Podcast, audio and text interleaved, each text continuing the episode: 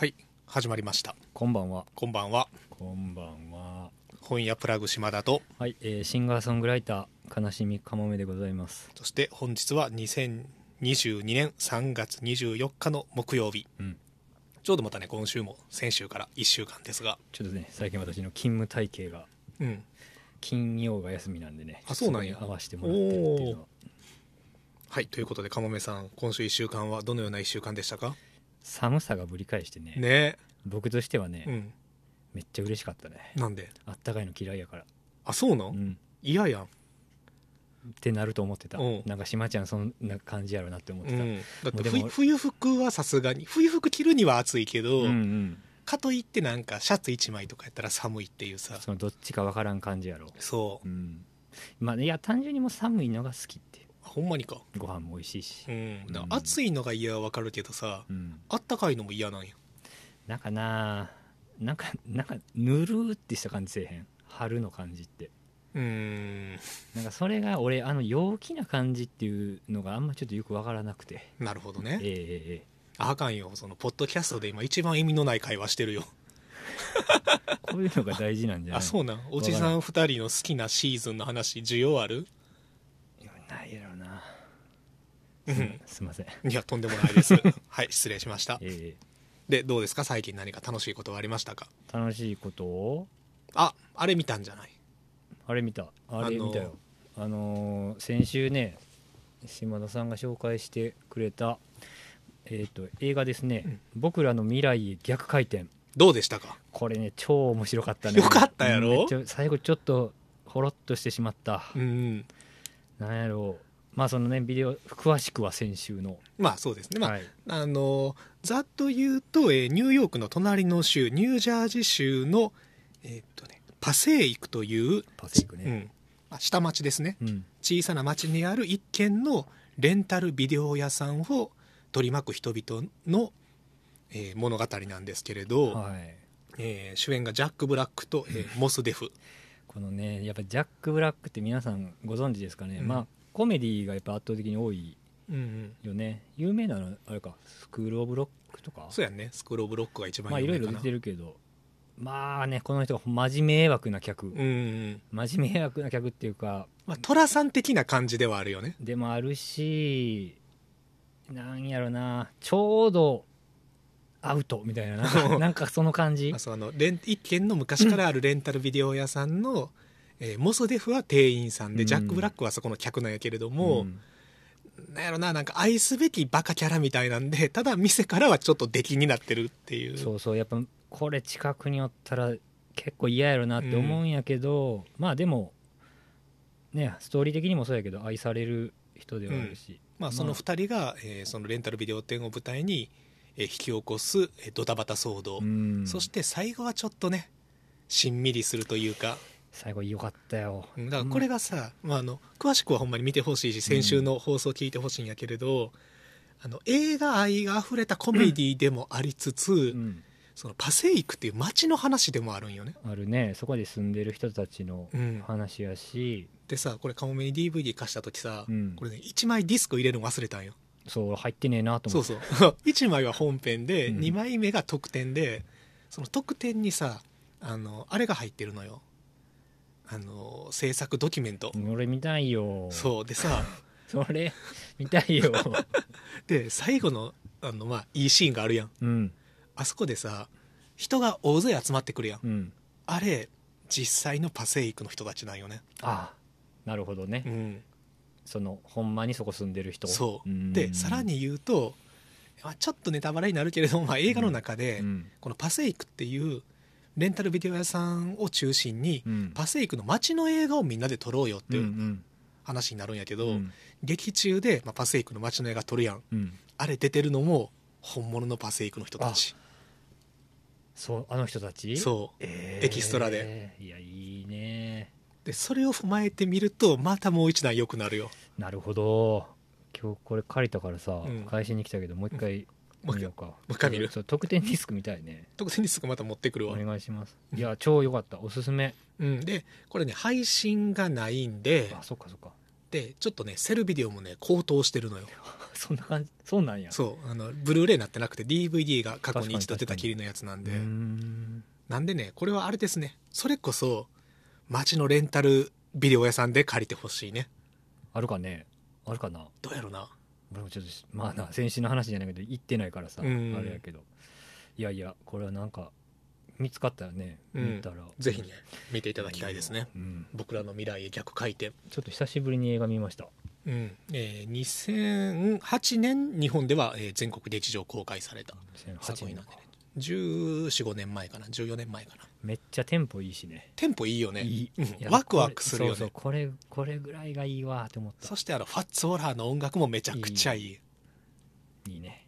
はい。ということで僕らの未来逆回転かもめさんも気に入ってくれたようでよかったのとあれ読み終わったんじゃない？そうですよ。もう結構しばらく時間をかけてね、うん。こちら本屋プラグさんで紹介してもらってさらに買わせていただきましたけど、えー東京マッハ。うん。俳句を選んで押して語り合う。うん。これをほんまにあの寝る前にね入眠前にちょっとずつちょっとずつ読んでほんまについ先日読み終わりました、うん。どうでしたか？あのーまあ何回か前にもこれはほんまにみんなに読んでほしいって言ったけど、うん。やっぱすごい面白かった。うん面白かったし、その基本的にはね面白おかしくその俳句っていうものをえっ、とああだこうだ言うっていううん。集まりの話なんやけど、まあ、あの作家さんとか俳人の人とかうん。あのいろんな人が集まってみんなで俳句を書いて持ち寄ってでお互いで何お互いがお互いの俳句を評価し合うっていうような感じのトークイベントをまとめた本です。そう。だからまあトークイベントやからねその雰囲気がうんうん。伝わってくるっていう面白さがあるんですごい読みやすいし、あのまあ、お気に入りのね空みたいなのもいくつか出てくるし、うん。やっぱこれ10年やってるんやって、うん。であ10年もやってるんや。うん、でなんかなんかなもうずっと昔の句に対するうん。他の人がアンサー当てたみたいなんとかも出てへえあで回回を超えてね。そうそうそうそれも面白いし、まあ、そういうファン的な目線みたいなのもちょっと芽生えてね、でねこのこの本の中で最後の回一応この本の中では最後の回なんやけど、うん。最果て多比さんって詩人の。詩人の方がゲストの会これ多分オンラインもうコロナ禍に入ってるから、オンライン開催のやつなんやけどこの最果てさんが参加された回で、うんその空そのものじゃなくてねうん。まああの句をさ、まあ、逆その評価というか私はこれが好きですみたいなのつけるやん、でその時の詳しくはもちろん読んでほしいんやけど、うん。えっと最果てさんがそのある句をねうん。これは私はいいすごくいいと思ったって言った時に、うん。おそらく誤読やと思うと。多分そういう意味では書いてない。はいでも誤読やと思ったけど私はそういうふうに読んででそれならそれならっていうかそれですごく素敵だと思ったっていう、うん。まあ、やり取りがあるんですね。そこからまあつながるいろんなやり取りがあるんだけど、そのえっとね僕も一応さ曲作ったりとか歌詞書いたりとかってする、まあ端くれっていうかそういうことやったりするから、なんかこうグッときたんかもしれへんけど、うん。何かこの最果さんがねそそういう、まあ、俳句っていうものは最果さんは詩人の方やから、うん。そのルールっていうものをある程度調べてとかいろいろ考えたんやけど、でも結局誤読やったとしたもとか、うん。多分そうじゃないんやろなって思いながらも、うんでもそっちに私は多分この心は動いてた。はいはい。そのっていう誤読っていうのは決してその作り手の人の何メッセージというか、うん。その作り手の人の意図したところじゃないところを間違って読んでるかもしれやんけれどもっていうことよね。なんやったら俳句ってさ言葉の切るところで意味変わったりするはいはい。時もあるから、全然まあ要は違うことになってしまうんよね、うん。その書いてるものと。でもそうやったとしてもそれで心が動いたっていう瞬間が確かにあったんやったら、うん。そっちに振りたいっていうようなやり取りがあるんよね。でなるほどね。俺これはすっごいちょっとねこれグッてきたんですよ。そのやり取りがあって、ででそれにまあそれでなんか先駆する時にさ、自分のなんかこう物差しみたいなものがうん。広がったりとか自分の尺度みたいなものがまた見えてくるみたいなやり取りがあってね、それをこのメインの、えっと4人の方が「うん。ああこれはすごい目線ですね」みたいなんとか、まあ、全く新しい人が入ってきてくれたからそういうああそれはやっててよかったね東京マハみたいなやり取りが最後にあって、これはし最後しび最後になんかおお 最後にしびれる回持ってくんなよみたいなのがあったりとか。でやっぱり今も続いているからさうん。最後後書きで「いつかあなたの街へも東京マハ」みたいなのもあって、うんもう絶対見たいとう思っん。たっていう。だからすごいしばらく2週間以上かな、うん。じっくり読んでたけど楽しませていただきました。よかったです。はい。あれよねその俳句の正解っていうのは何かっていうと もちろんその作った人がこれはこういう句ですっていうのも正解やし、ただ読んだ人が必ずしもそうじゃなくても自分はこう読んでうん。うんそのそれですごい心が動いたってなったらそれはそれで正解やし、そう。うんまあ、全部が正解でもあるしまた正解なんてないのもあるし、うん。その狭間にすごい面白い読みがあるっていうね。そうそうそでさあのーあれこの東京マハすごい面白いっていうのをツイッターとかで言ってたらさあのこの東京マハ主催の一人の堀本裕樹さんっていう、はい。これはあのプロの俳人の方なんですけど堀本さん和歌山出う身で、うんうん。あの中にも出てきますよ。そうあの和歌山でやりましょうってツイッターで返信くれてたよ。もうすごい人集まるかな。めちゃくちゃ宣伝するよ自分のライブとかよりも。いやするよね。うん冗談でさあの、うん。和歌山の県部の大ホール抑えますとか言ったけど、まあ、2000人は無理やとしても、うん。例えばライブハウスのわしらが普段お世話になってるゲートとかでさ、100人200人ぐらいが集まってできるんやったら和歌山でもやってほしい。いやーすごい。僕はもうほんまに純粋にファンになったからね。もうこの回のね東京マッハ、うんここにやっぱりいつか足を運びたいというかそこにいたいって思いましたね。はい。でうん。まあ、これ読んだらさ、まあ、東京マッハ俳句を選んで推して語り合うっていう、ちょっと選んで推して語り合いたくならない、選んで推して語り合いたくなる、うん。なるやろ、うん。なったやろ？うんっていうことでちょっとまた後でインフォメーションはしようと思うんですが、インフォメーション、うん、うん、あの詳細はね。俳句を、えー選んで推して語り合おうよ、はい。俳句をうん。選んで押して語り合おうよ、うん、あの前からちょっとお手紙でもうんその読書会形式のものをやってほしいみたいなことを言ってくださる方もいはたんよ、いいただきましたね。でもいきなり小説とかやったら難しいやん。うん。なんでこれこそ俳句でやろうよと思って。ああなるほど。そういうふうに考えられたんですね。でねちょうどねあの左右者さんというところから出ております佐藤智子さんの句集「全部残して湖へ」っていう句集がねすっごい良かったんよ。よかった、よかった。うん、あまあ、えー出てるのは2021年11月30日なんで去去年がね末に出たやつ、ね。でここにね176個収められてるんやけど、うん。これ多分ねカモメ好きやと思う。あそう。感覚で。そんな。なのではい、この「全部残して湖へ」の中からうん。お互い何句か選んで うん、っていうちょっと句会ごっこせえへん、ああいや全然全然やってみましょうよ、うん、なのであのこれはリスナーの方にも参加してほしい。あ。だからちょっと2週間か3週間間を置くんで、うん。この「全部残して湖へ」という、うん。えー佐藤智子さんの句集1800円プラス税っていうね、うん。まあ、いつも言ってるはい。映画と一緒の価格なんで、まあ、ベスト価格ですよ。うん。を手に取っていただいて、うん。あの好きな句を選んでいただいて、はい、で、まあ、メールなりなんなら送っていただいて、うん、みんなでちょっとね俳句をすげえ押して選んで語り合いたいなっていう、なんやろ。NHK とかうん、早めの時間帯のラジオみたいな企画ですね。あほんまに？でもいいですね。いややりたいやん、うん。というのをやろうと思います。なるほど。はい、えー詳細はちょっとね。決まったんですね。決まりました。なるほど、うん詳細はまたね後ほど番組の最後にはきっちりとした形でお伝えしようと思います。考えてんな。考えてるよやっぱりうん。ねよくしていかないかんよポッドキャスト番組とはいえ。とはいえじゃないだからこそですよ。はい。でねわしはね昨日なんやけど休みね。休み。はい。あのね初めて柿荘に行ってきました。あ写真見たよ。だから柿荘知ってる？知らん。知らんかったんか、うん。あれマジか。有名なところ？有名よ、うーん。あの和歌山市内にあるうん。牡蠣料理専門の割烹で。すんげえ活気やったな。うん。あの昨日はまああの A コースっていう牡蠣鍋牡蠣フライ蒸し牡蠣牡蠣ご飯のコースで。すげえ。もうねこの牡蠣の土手鍋なんやけど、うん。2人で行ったんやけどねミキさんと、うん。もう土手鍋って言っても牡蠣があの大ぶりの牡蠣20個ぐらいあるんよマジでもうねあの1年分の牡蠣食べるぐらいのそうやな。うん。しかも牡蠣しか出てけえへんから、うん。初めから終わりまで。うん。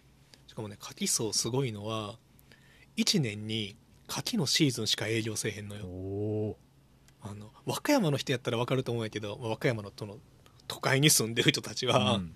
分かると思うけど、結構でかいビルなんやで牡蠣層っていう、ん。そのちっちゃい居酒屋さんとかじゃなくうん。て、宴あの30人ぐらい入れる宴会場がある結構じゃあ広々とした。そう3階建てぐらいのでっかい建物なんよ柿荘って。でねあれ柿荘はあの和歌山駅を中心にうん。木津川っていう川が流れてんのやけどうん。わかるかなかもめ。いやちょっとねパッとあったっけと思って。あでもあうん。なだなんとなくわかるよ。そう、ん。この川が木津川って言われたら、あこれ木津川ねってうんわかるんやけど、木津川のほとりに立っててうん。もともとがね船着き場やったらしくて柿荘が立ってる場所がでも柿荘ももう最盛期昭和の頃とかは、うん。あのね、そっから屋形船とか出してい宴会してたんやって。船で牡蠣食うてたそうそうそう、ん。まあ、だからまあ昭和の和歌山華やかりし頃ですよ、うん。ブラックリ町にまた多分ね人が溢れてたっていう時代の、うん。っていう勝ちそう昨日初めて行ってね。よかったよ。俺あんなさめちゃくちゃ牡蠣食ってる写真をあツイッターの写真ね。ツイッターかな。うん、今日当たってへんやろなと思ってさ。でもねだからね違うんよ。あのえっとね牡蠣荘は今年の営業は3月で終わりなんやけど、うん。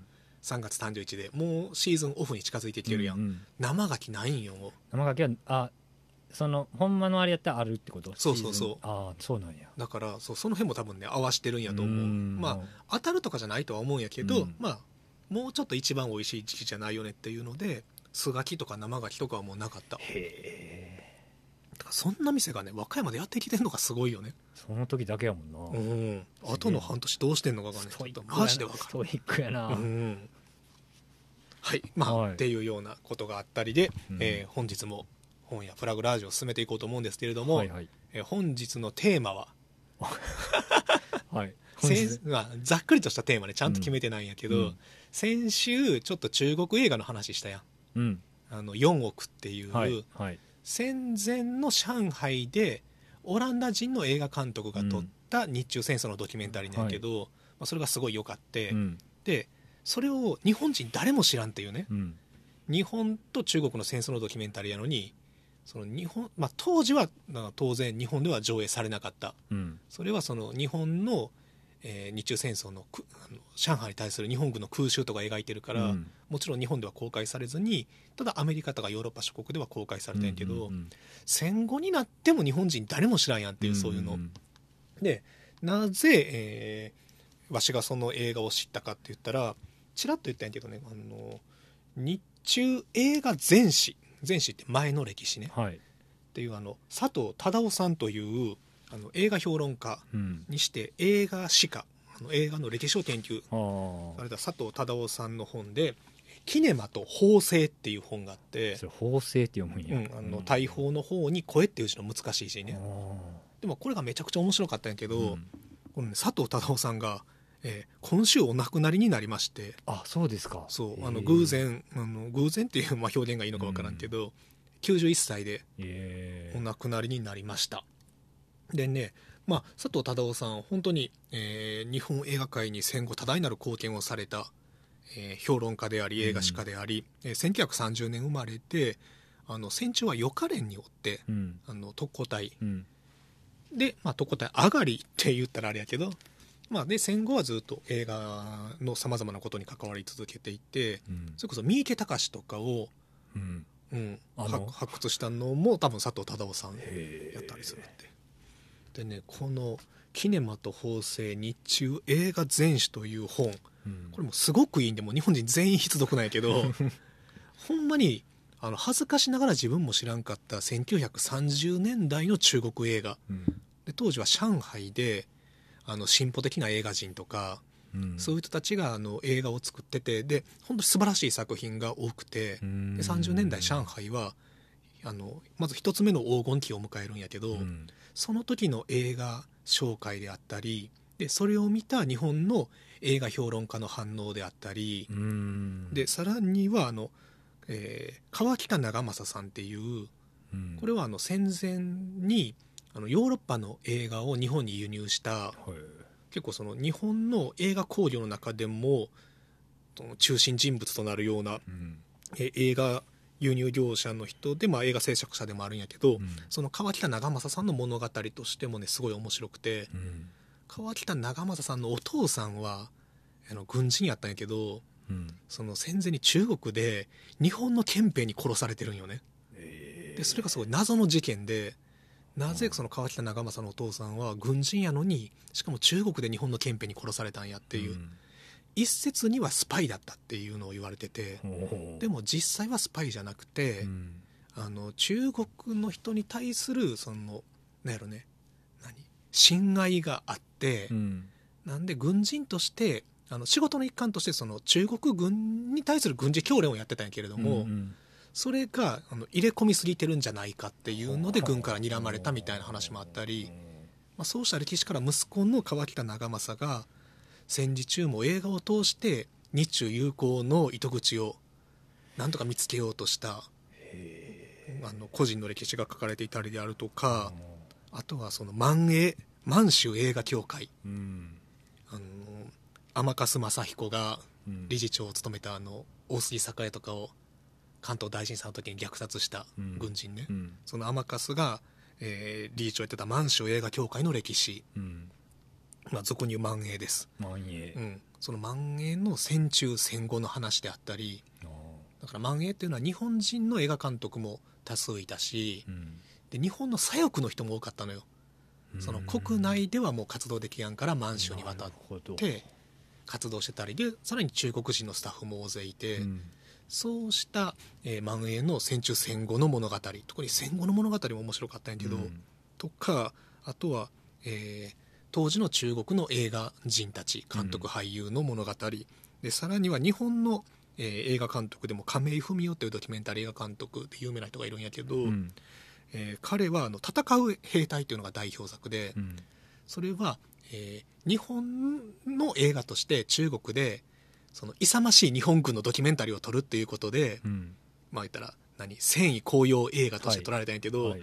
実際亀井文夫が撮ったのはあの戦意高揚のナレーションは入れてるんやけど、うん。一応ね国に対して、検閲とかあるから、うん。ただ勇ましいナレーションとは裏腹にあの疲れ切った日本兵の姿とか、日本兵が進軍していくところで焼け野原になっている中国のあの街並みであったりとか、うん。あの中国の難民とかを映して暗に反戦をうん。描こうとした作品、まあこれはでもただやっぱり検閲で引っかかって、うんうん。あの何幻の作になってしまったんやけど、っうんていうあの中国で映画を撮ってでも決してあの戦意高揚のその国の方針を潔しとしなかったうん。日本人監督の話とかであるとか、もうね、とにかく超面白いうん。一冊です、はい。ただねこれね絶版なんよだって絶版っぽいもんな。今手に持たれてるの私そう手に持ってるのは見ねこれ初版の単行本なんやけど、うん。一回ね文庫にはなってる。なってなってるけどそっちも。そっちも絶版。え。ただ、えっと、本屋プラグにはえっと古本3冊ぐらい在庫ありますんで3冊あんねや。はいあのまあ、1000円ちょっとぐらいかな。ちょっと状態によって値段変わるんですが。一、冊いっちゃうよ。おお一冊いっちゃうから二ー冊あほんまに？いやでもめちゃくちゃ面白いっていうこともありつつあで、うん。はい、えー佐藤忠夫先生のご冥福をお祈りいたします、はいでその先先週としてその我我々はアジアの文化を知らなさすぎるんじゃないかという、はい怒ってらっしゃいましたね。うん、アジアの文化を知らないどころかそもそもアジアの文化を知るために日本のことすら分かってねえんじゃないかと。あそこまでいった。うん、言った。うん。日本のことすら分かってないからこそそのアジアの文化を人によっては下に見たりであるとか、うん。排外主義的な思想が生まれるんじゃないかということを、今日はざっくりとねそんな話をしていこうと思うんですけれども、まあ、別に難しい話はなしでね。うん。すごいう。流れてきたはいでございます。エンディング？エンディングじゃないよ。オープニングよ、う。んえー本日のオープニングはチャーリー・パーカー・ウィズ・ストリングス、えー1949年の録音「Just Friends」うん Just Friends Just Friends ですよ。えーということで、えー今日はアジアと日本を知るためのちょっとした特集ということで。ねかっこいい。決まってるな。まあもうでももう25分経ってしまってるんで、はい。あと30分ぐらいね、え最後までお聞きいただければ幸いです、はい。えーお届けするのは本屋プラグ島田と。ーはい。シンガーソングライター悲しみかもめです。はい、えー本日もよろしくお願いします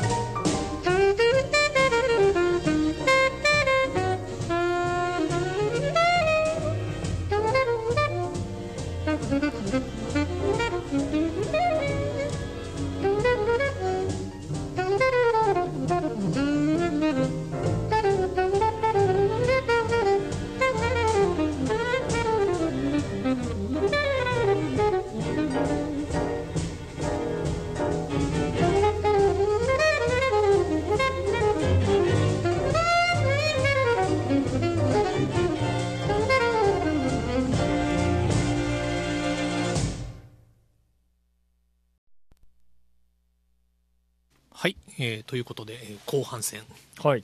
入りたいと思うんですけれどもよろしくお願いします。よろしくお願いします、えー本屋プラグ島田です。はい。シンガーソングライター悲しみかもめです。はい。でささっきさそのアジアの文化を紹介する前にうん。我々は日本の文化すら知らないんじゃないかっていうことをちらっと言ったやん。っへえ。ていうのがさ最近ちょっと時事ネタなんやけどうん。一個気になるニュースがありましてはい。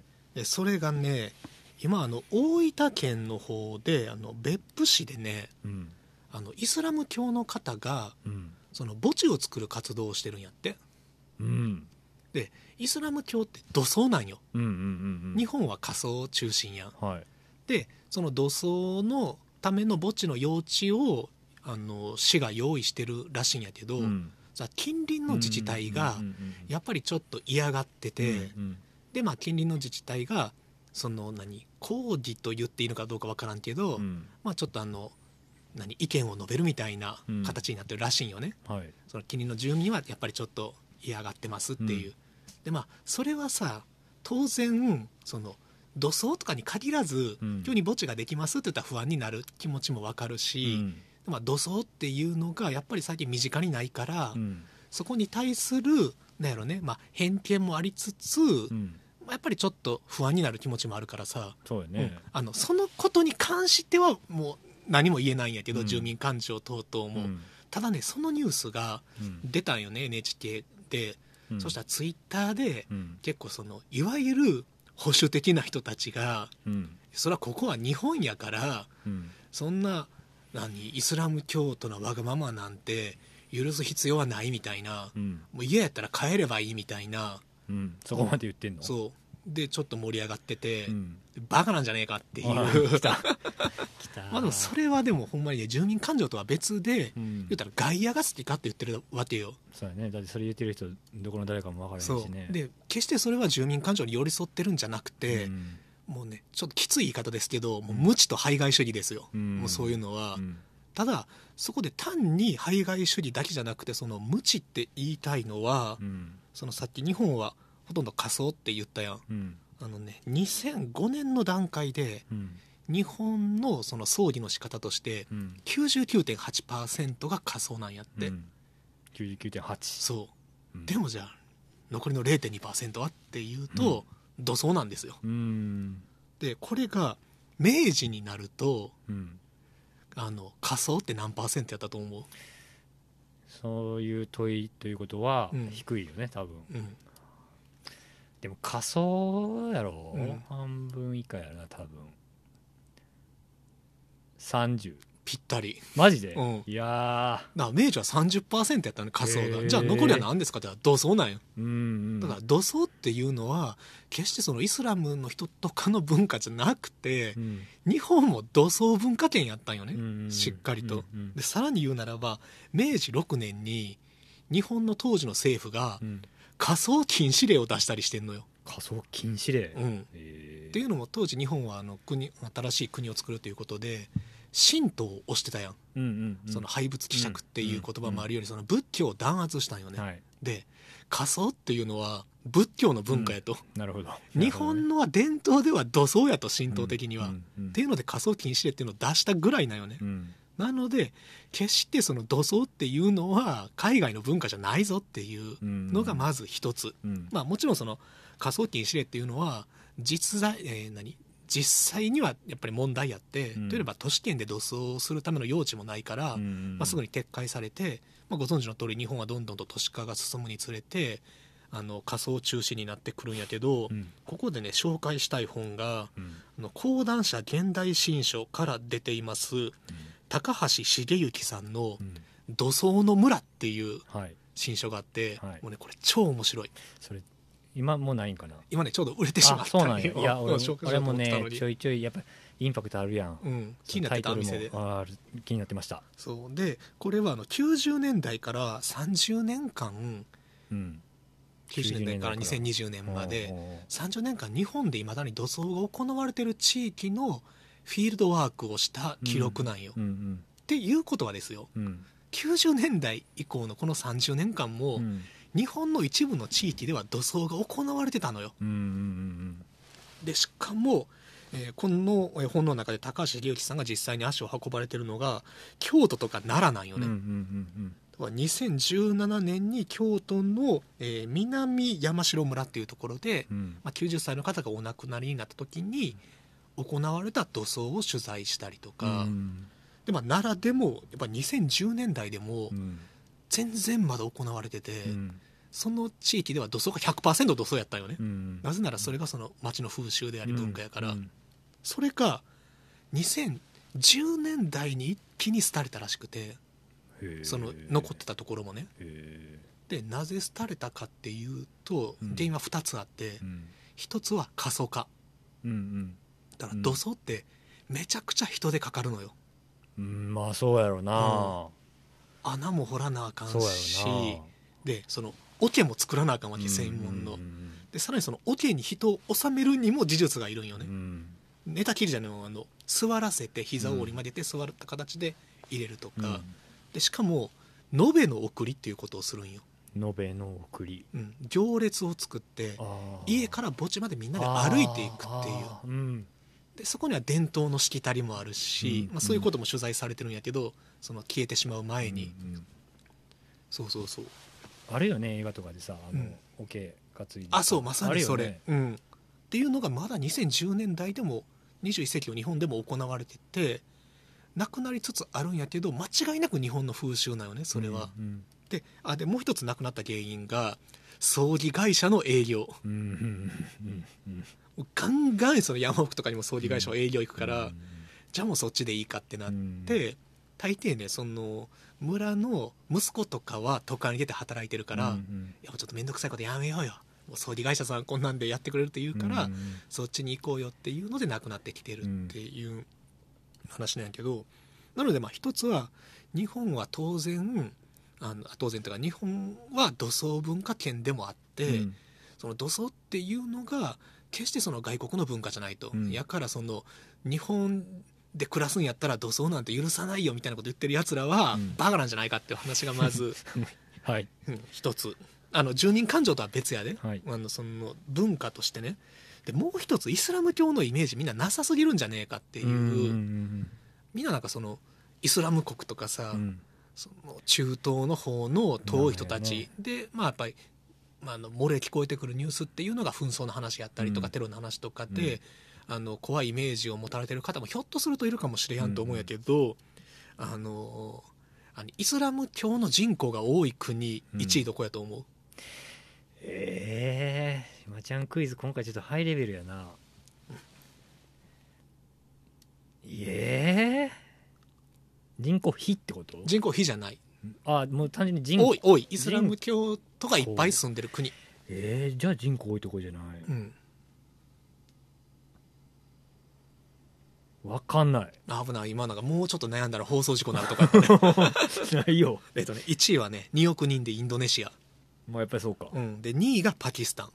うん。3位がインド。うん。4位がバングラディッシュなんやけどうん。もう全部アジアですよ、そうですね。うん、そうだからイスラム教っていうのはすごい遠くの文化じゃなくてすぐ隣の国の文化なんよね。はいはいはいでインドネシアの人は日本でもすごい多いし、で当然まあパキスタンインドバングラディッシュっていう馴染みのないこともない国、まあ、行かれたことある人は少ないかもしれんけど、うんうん。あの同じアジアの国々の文化ってあるこであるっていうこともまず第一やし、あと多分やけどねあの日本で一番有名なイスラム教徒ってうん。うんモハメド・アリやと思うよね。あ有名さで言ったらそうかもうな、ん。アメリカ人であの黒人のボクサーやけれども彼はイスラム教徒なのよ、うん。あの改宗してうん。もともとカシアス・クレイっていう名前でデビューしてるんやけど、うんうんモハメド・アリに名前を変えてて、でモハメドってムハンマドですよ。マホメットですよ。うん。っていうもうまさにイスラム教徒の名前になってるし、それこそねあのさっきから話題に出してる「僕らの未来へ逆回転」にあ。出てるラッパーのモス・デフ、はい彼も95年からうん。イスラム教徒、それをさっき聞いてそうなんですね。そう。うん。っていうのがあるんで決してそのイスラムっていうのは遠いものじゃなくて、うん。アジアの文化として知るべきやし、あの例えば今話題になってるロヒンギャミャンマーの、はい。ね、ちょうどウクライナであの多くの難民の方がねあの残念ながら出てしまってるという状況で、合わせてそのアジアでもいろんな難民の人がいるっていう中でロヒンギャに言及される機会も増えてくると思うけど、うん。ロヒンギャもミャンマーという仏教国に住んでるイスラム教徒。うん。で、まあ、さらにそのちょっと話はずれるんやけどロヒンギャ難民って話は知ってるやん。うん。でロヒンギャはそのあのミャンマーの中では仏教徒とあんまり仲がよろしくないというかめちゃくちゃ悪いんやけど、うん。その一つの原因は日本噛んでるっていうことをどれだけの人が知ってるかなっていう,、えー僕知らないですそうロヒンギャっていうのは600年ぐらい前から、うん。ミャンマーの一部の地域に住んでるんやけどうん。であの戦中にうん。日本人はその仏教徒のミャンマー人を組織してうん。イギリスと戦わせてるんよ。うんなるほど。そうミャンマーは日本の勢力圏やったから、はでイギリスと戦うんやけど、うん。戦うイギリスっていうのはイギリス人じゃなくてうん。イギリスはバングラディッシュとかその辺のベンガル地方のイスラム教徒の兵士を戦わせてるわけ、だからそこで日本とイギリスの代理戦争的にミャンマーの仏教徒とベンガル地方のイスラム教徒が戦わされてたんよね。よく聞くよなその代理戦争のさ。でロヒンギャの人たちはもともと600年前にベンガルから渡ってきた人たちで、うん。ミャンマーの中でまだにベンガルっていうのが別称として言われたりするんだけど、うん。そのそこにも実は日本が噛んでるから、うんそのロヒンギャ難民の話もうん。全然一言じゃねえぞっていう。なるほどな。それそれそらニュースで言わんわな。うん、あのね合同出版っていうところから出てる小峰重次さんっていう方が書かれてるね「僕はロヒンギャ難民」うん。えーまあ、サブタイトルがもうまさにですけども「差別され迫害され故郷を追われた人々」っていう本が出てってね、うん。これねロヒンギャを知るにはねめちゃくちゃ最適の一冊で、うん。あのロヒンギャの人のじあの自分たち自分のパーソナルな歴史を語るうん。インタビュー、うんオーラルヒストリーでもあり、うん。またそのロヒンギャの歴史等々もねすごい分かりやすくまとめられてて、うん。定価1400円プラス税でうん。販売されてるのでこれはねぜひちょっとでも多くの人に読んでいただきたい一冊ではありますね、はい。それこそその日本との関係っていうのもあるし、うん。でまあカモメはさはい。気流警察読んでるやん、私はね。うん。えー。で気流警察の最新刊「白骨街道は」あまさにまたそれもロヒンギャの、そこまでいかなきゃ。うん民族浄化の話でもあったりするんで、ただねこれを読むと解像度がねぐっと上がるんでね、なるほど。うん、小峰重次さんの「僕はロヒンギャ難民」うん。という本最近出た本です。これあのすごく、まあ、ロヒンギャを知るというのももちろんですしあの今のアジアを知るという意味でもねすごくおすすめの本で2022年3月5日に出たばっかりですので、はい。あの機会があれば手に取っていただければと思います、うん。ふう。うん。いいね。あれ何の話を？えー今えー？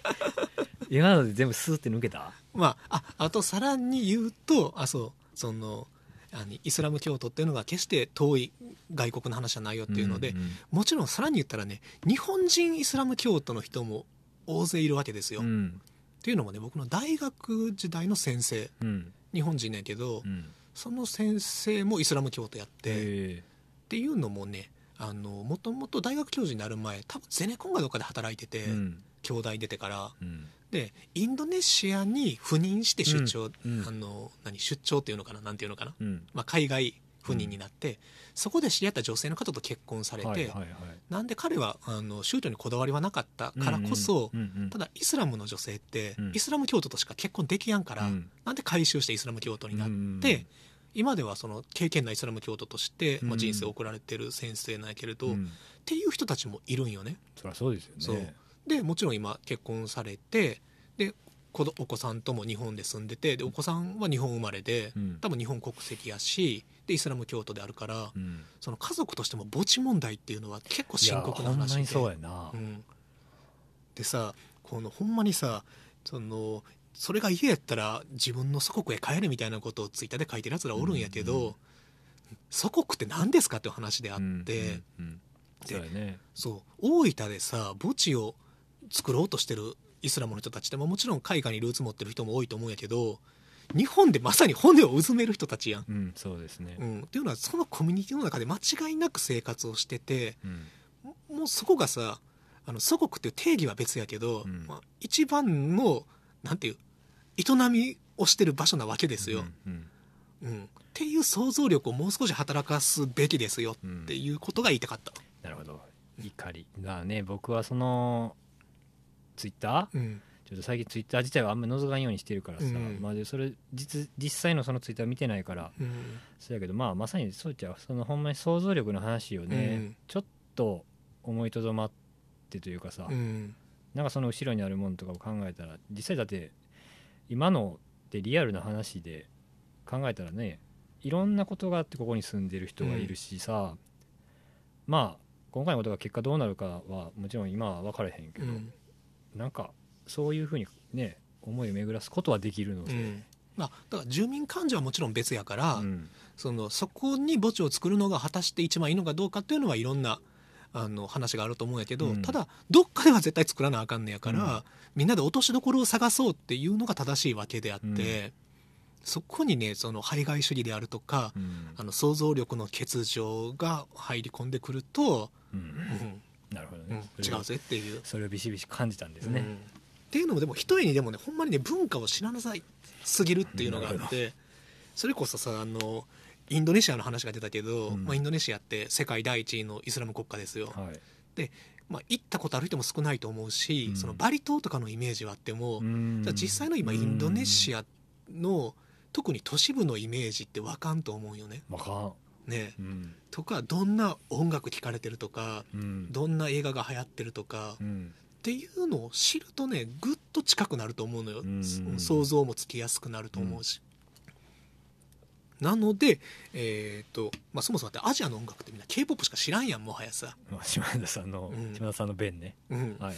あまあまあでもまあ日本で有名なんていうと、また k p o p が有名でさ、うんあのタイのアーティストの名前誰か一人でも言ってって言って答えられる人ってすごい少ないと思うよ、そんな中でねあのまず一冊おすすめしたいのが「アジアンシティミュージックガイド」はい。アジア都市音楽ディスクガイド、うん。シティポップから R&B までっていうことで、うん。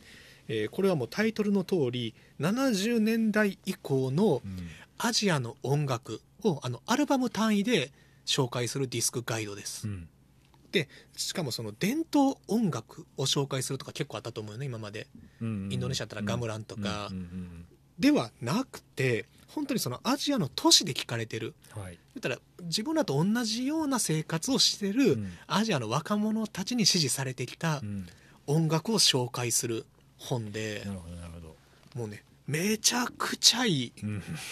で一重に何がいいかっていうとああの聴ける。うーん。Spotify とかにあるのよ今もはや。そうだね、うん。今のディスクガイドってそうですよね。そう。で実際これね Spotify にプレイリストもあって、うんうんうんうんうん。気になった音楽はすぐ聴けるし、うん。そしてその音楽がめちゃくちゃかっこいい、うん。あのいわゆるそのえーっとね語弊があるけれどもシティポップ R&B てんこ盛りですよ。うんうんでそのシティポップっていうのも今、まあ、山下達郎を中心とした日本のシティポップが、うん。まあ、欧米アジアで人気っていうのは、まあ、確固たる事実なんやけど、うん。ただその日本のシティポップだけじゃなくて70年代から日本には日本のシティポップがあったように、うん。アジアにはアジアのシティポップがあって、うんそれのねインドネシアの80年代70年代のシティポップとかもくっそかっこいいし、90年代のタイの流行ってる、まあ、あのその都市の音楽がうん。えこれってめちゃくちゃ今井美樹やんみたいな、うん。今井美樹。今井美樹サウンドやんって 雨にキスの花束やんみたいな曲が、あのそのタイの女性シンガーのうん。曲であったりとか、うん。それそあのスポティファイで聞いてねめちゃくちゃ衝撃やったんやけどあとはそのやっぱり文化がクロスオーバーしてましてレスリー・チャン知ってる？名前は。あの香港の俳優兼歌手の、レスリー・チャンのアルバムを船山元樹先生が手掛けたりしてるんよね。レスリー・チャンのあの「ホット・サマー」ってアルバムなんやけど。いいジャケってなんやその後ろの。まあ言うやばクソダサい い日本でもあのねあるやん。あの、うんなんだねこれ？レスリー・チャンやからダサいんじゃなくて、うん。当時は多分日本も僕もアジア全域でこういうのが流行ってたんやけどとかがねでもあのそういうアーバンなテクノポップっぽくてかっこよかったりとか、うん。これはぜひ読んでほしい。決してね、ネタ消費ではないんよ、うん。あのこんな変な音楽あるよとか、うん。そんなに日本のパチモンあるよとかじゃなくて、もう何？まっすぐにいやアジアって本当はこんだけかっこいい都市の音楽があったんやっていうことをいろんな選者の方が選んでるんやけど、うん。そのライナーを読んでても、うん。聞いてみたくなるしリスペクトがある。うん。であの90年代以降0年代とかの音楽も紹介されててあの最近のベトナムで流行ってるロックであったり、うんシンガーソングライターであったりとか、うん。本当にね盛りだくさんの一冊でねめちゃくちゃ遊べる一冊でもあると思います。アジアンシティミュージックディスクガイド。はいアジア都市音楽ディスクガイド、えー DU ブックスから2200円プラス税で出ておりますけれども、あのね。まあ買いですよとりあえずは。音楽に興味のある人は買い。うん。そうでまたねネタ消費じゃないっていうところが大事だと思いますね。そうでしょうね。うん。文化ね文化。それねインドネシアを紹介してるのがキム・ユジンさんっていう、うん多分ね民泊で今研究されてる方やと思うんやけど、うん。そのキム・ユジンさんのねインドネシア音楽に対する造形の深さ。うん。ネットでねキム・ユジンさんの論文とかね一部読めるんやけどめちゃくちゃ良かった、っうん。うん。て言ってる間にちょっとどんどん時間になってくるんやけどはい。えっとね。そう。で、えーまたキム・ユジンさんつながりで、うんとね、この本もすごくいいんです。あの東南アジアのポピュラーカルチャー。うん。アイデンティティ国家。グローバル化。分厚い。分厚い本ですよ。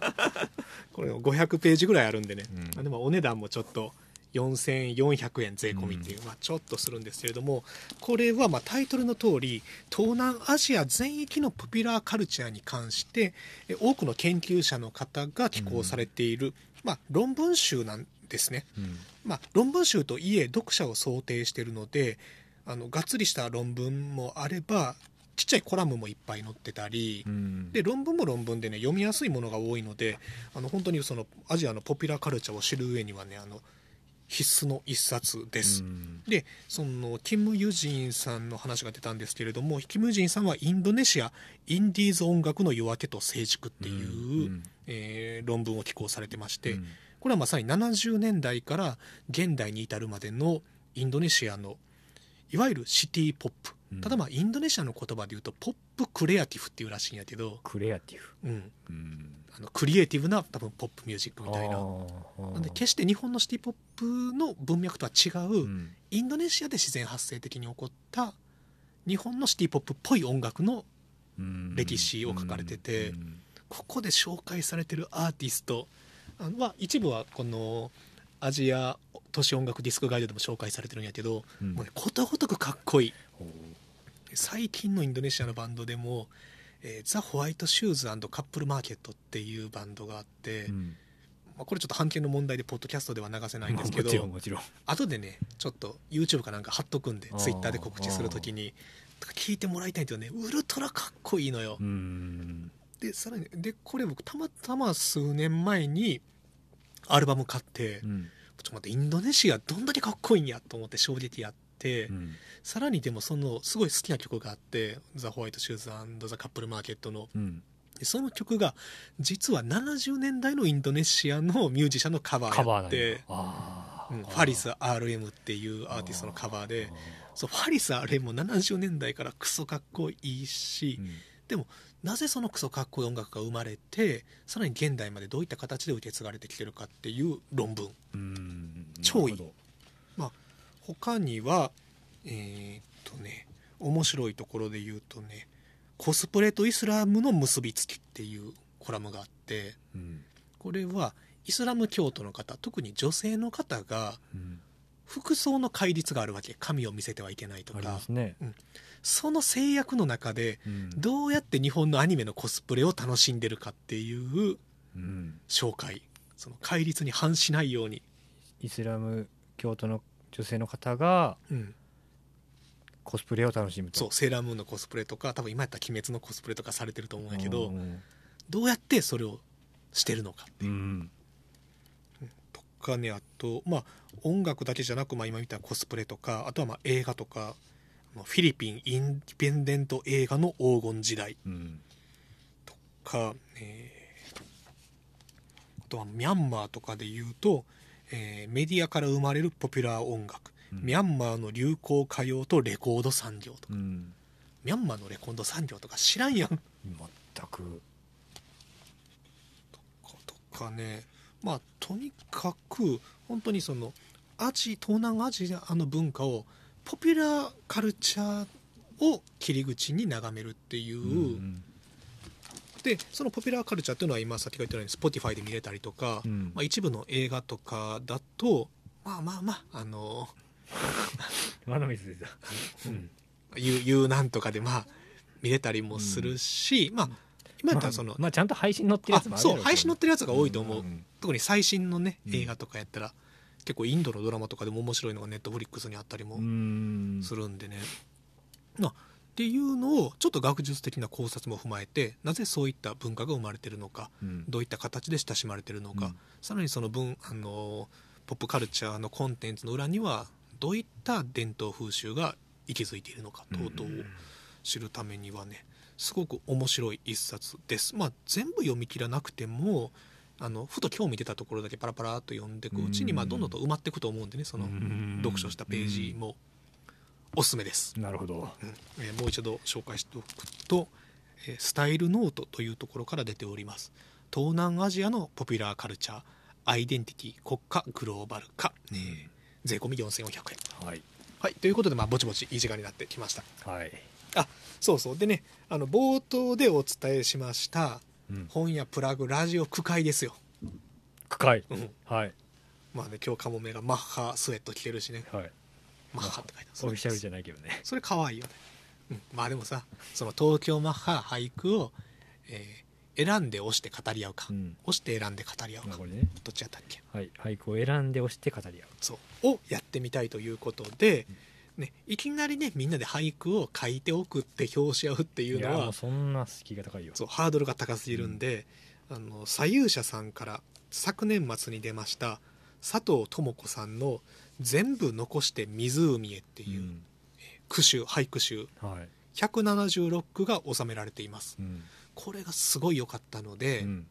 あの本屋プラグ島田と悲しみかもめとはいあとはそのリスナーの方であの参加してみたい方。うん。この176句の中からうん。1人5個選ぼう俳句を、5つ。うん、はい。好きな俳句を5つ選んで、うち一番好きなやつは特選、うんなるほど。うん、それ以外のやつはまあ普通の選ということで、とにかくその俳句を5つ選んでください。うん。で一番好きなやつが分かるように、うん。まあ、二重丸するとかやってでメッセージを送ってください、うわー。コーナーや。ででわしと亀も当然同じように選んで、うん。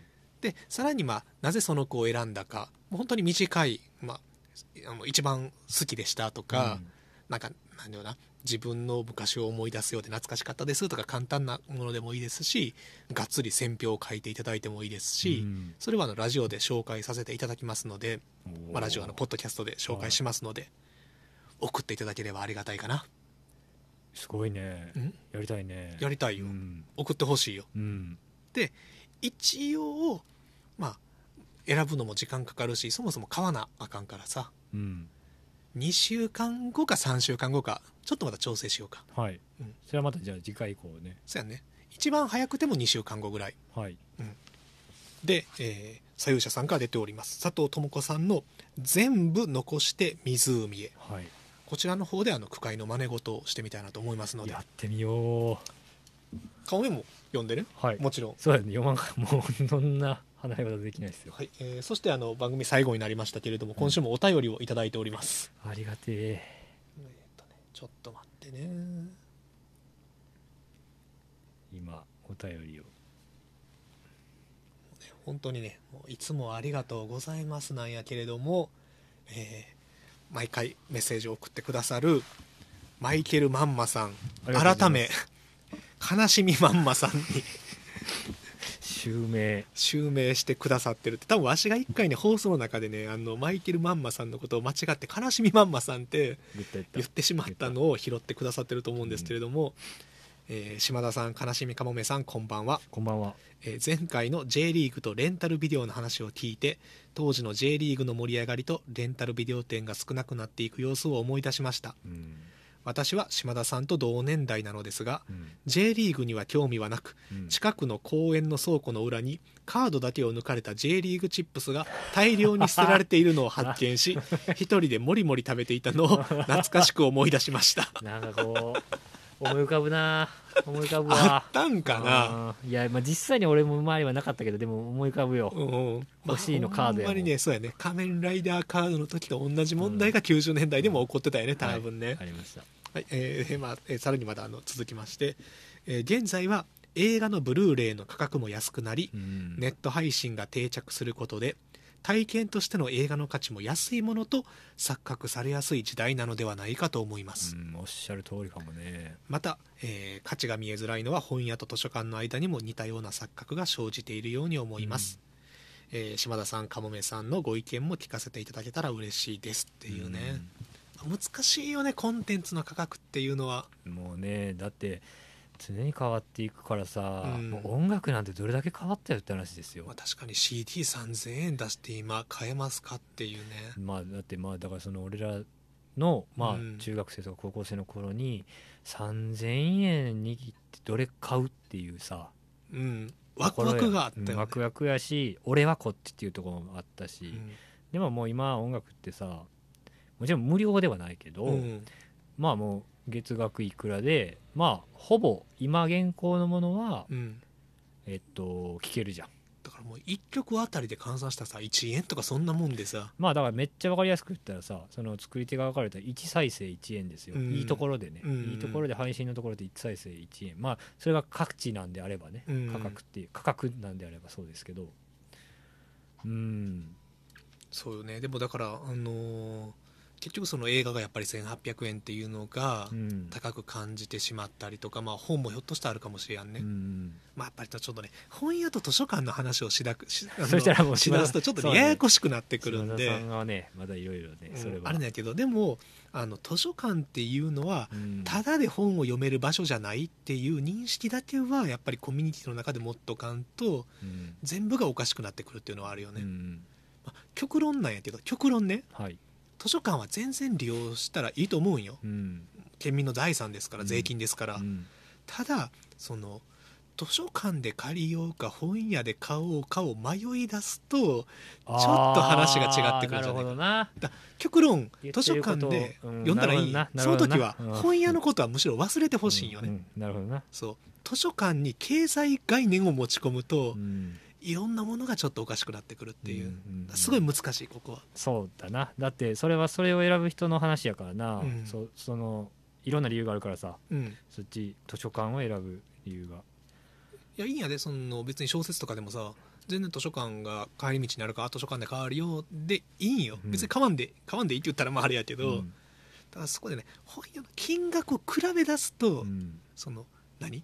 図書館は0円ではないんよ。うん。あそこは円っていう概念がない場所っていうのを、まあ、すごい説明するのが難しいまたこれちゃんとするわ。そのうち。いやしっかりした方がいい話やな多分。そうそうそう。本屋さんとしては、うん。特に。まあでも確かにね価格は安くなってるっていうのはあるけども、まあ、これもさ昔のことを思い返してよく言ってるだけかもしれやんけど、うん。3000円出してめちゃくちゃ悩んで買った CD は、うん。今の配信で聞き流すやつよりもじっくり聞いてた気はする。うん。そうやな。いやでも配信でもじっくり聞いてるから何も言聞いえねえな。てるやつは聞いてる。なんあごめん今かのあれはただのあのおじさんの昔は良かったトークやわ。なんかそうね。分かることがもうちょっと音楽のことしか分からんからさ、うん。あのえっとえっと言い方が難しいな。語弊は語弊はあるよ。あるが、うん。えっと、作るコストが格段に下がった。音楽はもう圧倒的に。あー。なでるほどね。それを薄まっていると感じられる。まあもちろんそのコストがかかるもののうん。あのがかかってるものはうん。今ももちろんあんねんで、それはもう抜群に金かかってるやつとかっていろいろあるし。でもあのーまあ、例えば僕の話とかするんやったらさ、うん。もうパソコン1台あってマイクがあったらさ自分で作れる。でうん。パソコンの中にそういうもう無限にも近いようなソフトっていうものがもう用意されてて、うん。それそれ自体にまだいろんな価値はついてるんやけど、うん。まあすごい工夫すればだっていくらでも何でもなるし。ね。昔やったらそれこそ何百万とする機材を揃えたスタジオでしかできやんかったことが。時代があってで次まあそのレコーディングスタジオみたいなものを、まあ、1回のバンドが借りれるようになったりとかって、うん。どんどん具体的に金額で言うんやったらもう下がっていってるし。なるほどねそれが第一歩を踏み出すって意味やったらそれは軽くなってるからさ、うん。もうだってポンってやれば配信にはうん。少なくとも乗るし、っなるほていうところある。だから音楽っていうところはその、えーなんていうかな。テクノロジー的なところとさ、うよく言われてる話だけど、うん。もうやり手側も聞く手側も抜群に関係してて、まあ、進化してるっていうか変わっていってるから。まあね難しいとこですなこれは、うん。ただあのあれ本でも映画でも音楽でもそうやけどうん。いいものにはお金を払う価値がありますよっていうのは島田さんはよくおっしゃいますね。ね。できますよ、ううん。んなんでやっぱりなるべく、まあ、DVD も買いますし、うん買ってるね。本 DVD めちゃくちゃ買ってるよ、島田ちゃんによく借りてるおよ、小遣いほとんど DVD と あの古本に消えてるよ。うん。でもまあそれは一個の経緯の払い方ではあると思うから、うんうんうん正味高いと思うよブルーレイ5000円とかさ、うん。高いと思うけども仕方ないよ。うん。であとでも案外配信っていうのはいつ消えるかわからんからう、ん。物として手元に置いとく保存しとくっていうのはやっぱりこれで人類史的にも必要なことなんじゃないかなって。そこまで考えられてますか、考えてますよ、っうんていうごめんなさい取り留めもない回答になってしまいましたが、回答になってるか分からんけどね。ねでもまあね変わっていくものはあります。うん。けど感じ方はねそれも変わっていくけど。そうやね。ええ。うん。はい、うん。えーということであの悲しみママさんいつもお便りありがとうございまありすがとうございます。悲しみまんまって名前を無理して使わなくても大丈夫ですよ いついつ戻してもらっても大丈夫よね、ええなんか悲しみマンマさんっていうと悲しみマンマって言ったら、うん。なんやろ戦中のひもじい食事なんかな。みたいなさ。ちょっと思ってしまったんだけど。ホタルの墓墓みたいになってまうよね、ちょっと嬉しかったけど。カモメ的にはすごい嬉しいよね、うん。あの全然いつでもあの、はい。えーマイケル・マンマさんに戻していただいて大丈夫ですんでね、あのうんヒートとかね。マイケル・マンの映画最高やからね、うん。ヒート面白い。よヒート面白い、ヒート面白い。あれこそ大人になってからさ何回見直しても面白い、うん中学生の時見た時よりも今見た方が面白いし、ね。な、長いからな。中学生には長かったあれ。当時レンタルビデオで見たけどさ。うん。中学生でヒート見てたん？見たよ。あれ日本組やったかな？あマジで？VHS であれば。VHS で。タイタニックみたいの。レオンと一緒に借りた記憶があるね。渋いな。はい、えーということで、えー本屋プラグラジオ今週もあの長時間にわたりご視聴いただきありがとうございました、はい、えー皆さんからの、えーお便りご意見アドバイス感想うん、何でも募集しておりますので、送ってくだされば励みになります、えー、ツイッターのダイレクトメールもしくは G メール books.plug.gmail.com に送っていただければ幸いです。はい。はい川上さん何か言い残したことは今週？えー、と告知いいですか？はいどうぞ。えーっとねちょっとまあ、えー、とコロナのマンボウとかもね各地方で、えー、と解除されてきたのもあるんでライブはいろいろ決まっているんですけどもえっと一応和歌山の本屋さんでねうん。ポッドキャストやらせてもらってますんでね、えー5月5日お。ゴールデンウィーク。お。これちょっとね詳細がねうん。あの分かんないんです、うん。っていうのはね僕その演者の方に誘われたんでへええっとね元寺元寺町バザール？これ多分フリーマーケットなんちゃうんかな、もうそれすらもちょっとぼんやりしてるんやけど、うん。まあなんせその5月まあ出るね。5日の元寺町バザールに京都のね、うん。あの水水月さんっていううん。方がいるんですけど、うん。シンガーソングライター。あの、ちょっと配信とかないかもしれないけど、まあ、めちゃめちゃ面白い、うん。あのすごい大好きな歌い手さんがいるんですけど、うんその人がそもそも誘われてで僕と一緒にやりませんかってスイーツさんが声かけてくれたんでおー2人のユニットでやります。逆輸入的な形ではい和歌山でライブがなんでまあちょ決まってるっとこれは近づいたらあのまた告知はしますので、うんあとそのゴールデンウィークが5月5日ですね、うん。で延長5月12日までゴールデンウィーク皆さんうん。気分を飲ませていただいて、えー三国ヶ丘ファズライブハウスで、えー悲しみかもめ企画のうんツーマンですね、うん。えー、と加納良栄さんという方とツーマンしますんでぜひよろしくお願いいたします、あうちも告知1個あったわ、うん。それこそゴールデンウィークの最終日曜日5月の8日。うん。8はい。の日曜日に和歌山ミニシアター企画としてえー時間はまだ決まってないんですけれども、うん。春原さんの歌あやります。聞いといてよかった。それ言うといてくれやんと、当てといて。うん。うん。めちゃくちゃいいから、うん。えー東直子さんの短歌をもとに作られた、えー春原さんの歌という昨年公開されてまあいまだに多分あの日本の至る所で順次上映されてると思うんですけれども、うん。えーその春原さんの歌和歌山でも上映します。おそらく和歌山では、えー和歌山ミニシアター企画だけだと思いますのでぜひぜひあのご都合の合う方お越しいただければ幸いです。5月の8日、えー8日。はい。8日、はい。えースペシャルゲストもちょっと考えたり考えてなかったりです。まあちょっとまだ本決まりじゃない。んでね何も言えませんが、はい。ということです、えーそしてこの後は、えー悲しみかもめによる各週の一曲です、はい、これもねアジアの片隅の一曲あで。ほんまやね。ええ。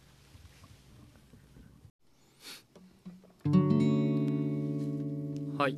それでは、えー本屋プラグラジオシンガーソングライター悲しみかもめ各週の一曲、えーちょっと、えー古い曲ですけど「ソング2という曲を。